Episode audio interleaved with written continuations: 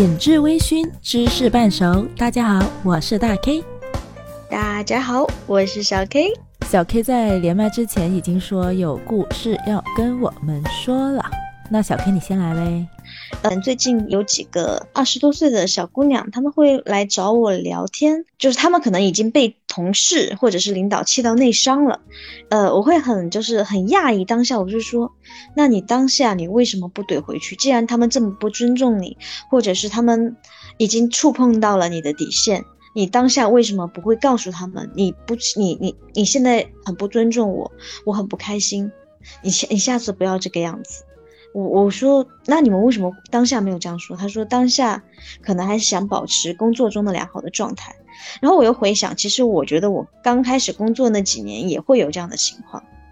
所以就今天其实还蛮想聊一聊职场方面的事。你会有这样的苦恼吗？我现在肯定没有这方面的苦恼啊，对，嗯对，只不过以以前的话，我倒是有经历过，就是在四大的时候，嗯哼，我当时进 EY 的时候是比较特殊的情况。我当时进去的时候，整个部门没有懂日语的人，我是唯一一个。我记得当时我进去的那一年，公司又多了很多的日本的日本企业的项目，就会遇到很多那种需要翻译的报告，日语、英语、中文之间，就有时候可能一份报告就需要出三种语言这样子。我当时候在整个部门里边是唯一一个懂日语的，所以我当时候进去的时候，第一年就经常跟着 partner 去跟客户开会。都是企业高层的会议，就相当于是一个小白，然后跟着 partner 去去开会嘛，然后就要做大量的翻译，就这样经历下来半年，反正就客户对我们也没什么意见，那就说明我的外语水平没有问题嘛。半年之后呢，就突然间来了一个日本人，一个日本人的经理。其实刚开始的时候，大家很欣喜，就觉得哇，终于有个日本人来了，然后可以帮我们去，呃，直接对接那种日本客户的项目啦那样。但是相处下来之后，不出一周，就大家对他就很大意见。为什么呢？很奇怪，他英语又不好，中文又不会，因为在四大是没有人能够接受你的英语很憋足的。嗯哼。然后他自己的英语很差也就算了，还天天用那么憋足的英语在我的背后说我的日语有多差，然后大家就很不爽他，就觉得这个人怎么这样子。就自己的外语都那么差，还在那里说别人的外语有多差，就说我的日语水平很差，那些敬语都没有用好。其实所有人都知道，日本的敬语连日本人自己其实都会经常用错，就都写不正确，因为真的是太复杂了。然后他面对我的时候也是毫不忌讳的，就会直直接说：“哎，你的日语是真的很差，Kiki，你写出来的日语根本就不像一个日本人写的。”我靠，我就很不爽。我是一个中国人，我干嘛要像个日本人？我心里想，嗯哼，其实自己本身不会有这样一个一种思想，但就是被他的那副嘴脸给气到了。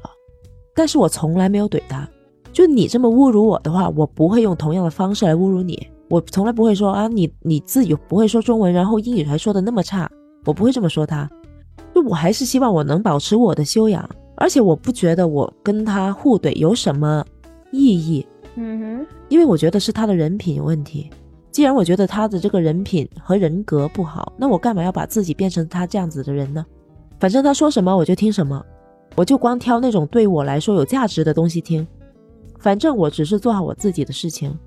我该做什么，然后你要过审，那我就交给你，那是你的事情。然后怎么样去面对客户，怎么样去跟客户交接，那也还是你的事情，那些都不是我的工作。嗯哼。但是在这件事的整个过程中，我都不是一个受害者，因为我没有损失，而且同事们都是支持我的，无论是同级的还是领导，反而是大家对那个日本人的 manager 有意见，有时候甚至中国人的 manager 和 partner 还会帮我说话，就是帮我来出气，帮我去怼这个日本人，就都可以说都不需要我自己出面。所以你说在职场上要不要互怼，你真的很要具体事情具体分析。对，我现在是职场小钢炮。对这个话题，我们其实说你在职场上应不应该怼人？那我觉得是应该的。就是我像我昨天前两天啊，在跟我另外一个同事在聊天，他是体制内，他在医院里上班，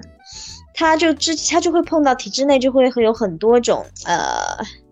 推诿的现象，因为大家都不太敢担责，然后就哪怕是自己干的活，他们也不太敢担责。他说，就是他我那个同事，原来同事是一个脾气非常好的人。他说他有一次他实在是受不了了，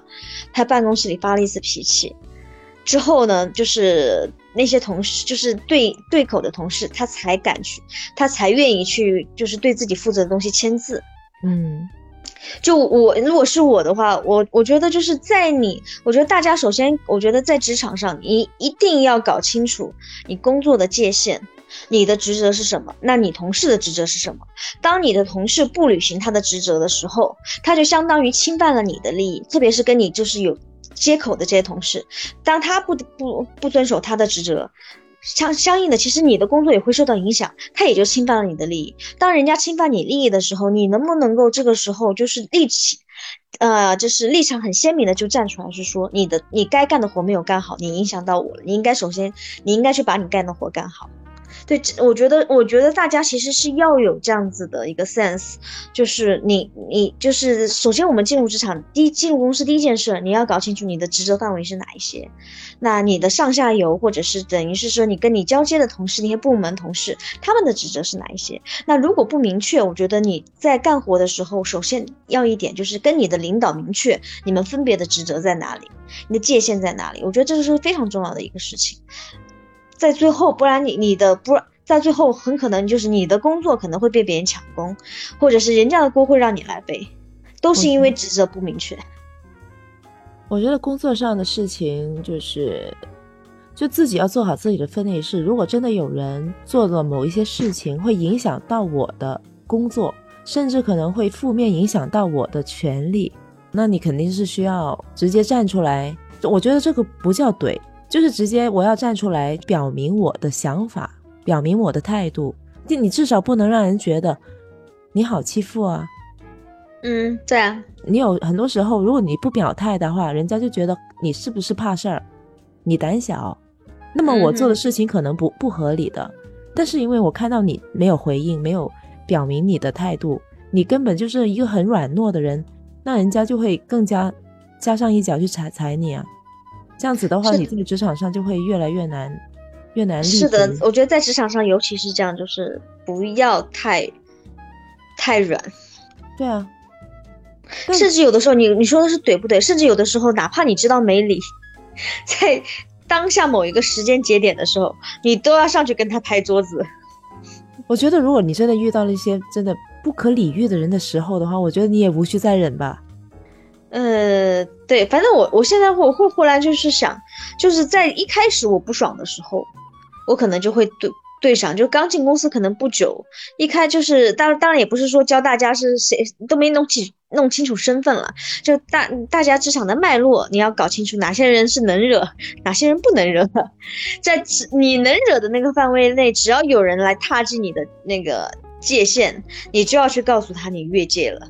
或者是我教大家一个小方法，我觉得很有用，就是你从你从一个就有些人他可能就天生的他性格会比较软，然后会比较温柔，他没有办法去拒绝别人，或者是没有办法去怎么样去怼人。我觉得就是我们再怎么讲怼人的必要性，他有的人他就是不他就是学不会，他就是一个属于很温柔的人。那你可以先试试下面这招，就是我觉得在在在我面对一些我可能惹不起的这些人的时候，我可能会用这样的方法，就是比方说你的。同事们可能让你帮忙，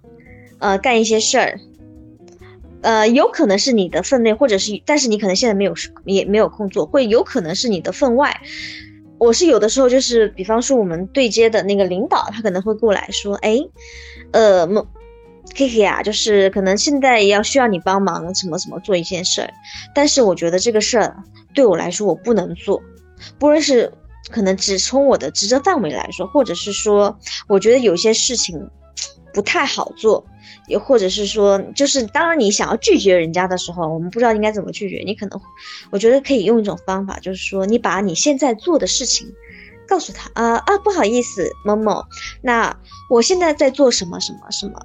呃，那这个东西它的重要性是什么？那比方说，可能是某某总，他可能明天就什么时候就要，可能我这段时间我都要在忙扑在这个事情上面。就是首首先你要说清楚你你现在在干什么，那这个事情的紧急性，那你现在可能那可能要等我忙完，我才能够来帮你。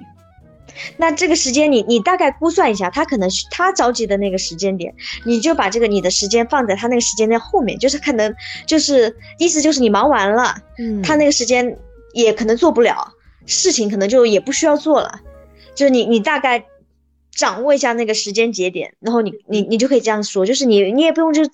就是直直的怼回去，那就直接说我现在在做什么。那很就这个事情很着急，比方那你你要谁来背书呢？就比方说你要他的领导或者是在一个比较上层的人，然后来给你背书。那我现在可能是真的是没有空。那如果真的是你这边需要我帮忙的话，我可以在忙完这些事情之后我来帮你。那可能这些时间大概需要什么时候？嗯哼。对，我觉得这个方法是比会比较好用，又比较没有那么强硬。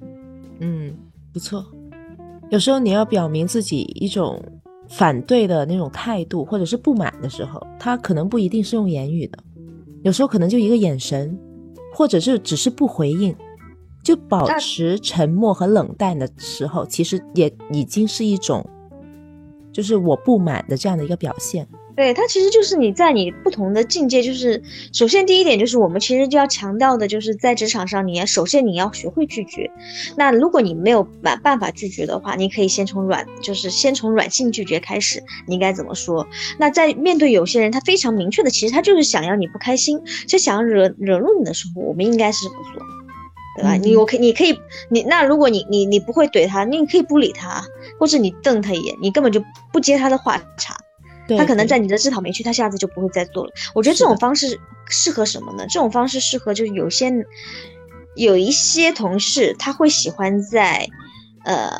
大家面前开什么开黄腔，或者开一些什么无伤大雅的小玩笑。你觉得这个时候翻脸好像又不是那么回事儿，你就可以用这种方式。嗯，你根本不搭理他，或者你直接走掉，或者是你瞪他一眼，然后直接走掉。我觉得这种方式是可以的。那当然，如果身处的职场环境是那种。大家互相竞争，甚至是尔虞我诈的这种情况下，那肯定首先是要保护好自己的权益。就你一味的忍气吞声是没有用的，因为最终受害的只能是自己。就是说你不怼人家，你不能通过你说保持沉默来达到自保这样的一个目的，那你沉默有什么意义呢？那倒不如我把话直接挑明啊，这样子的话，我甚至还可能有一个机会让自己活下来。如果你一直保持沉默，那么可能人家觉得你好欺负，甚至可能有一些真相就是因为你不说话而被埋没，以至于引起同事甚至领导对你的误会。这样子的话，不就更糟糕吗？对。那么关于职场互怼这个话题，我们今天就先聊到这里。如果大家有什么想法或者有什么故事想和我们分享的话，可以在评论区里给我们留言。好的，今天我们就说到这。Bye bye, Annie. Bye bye. Love you. Love you.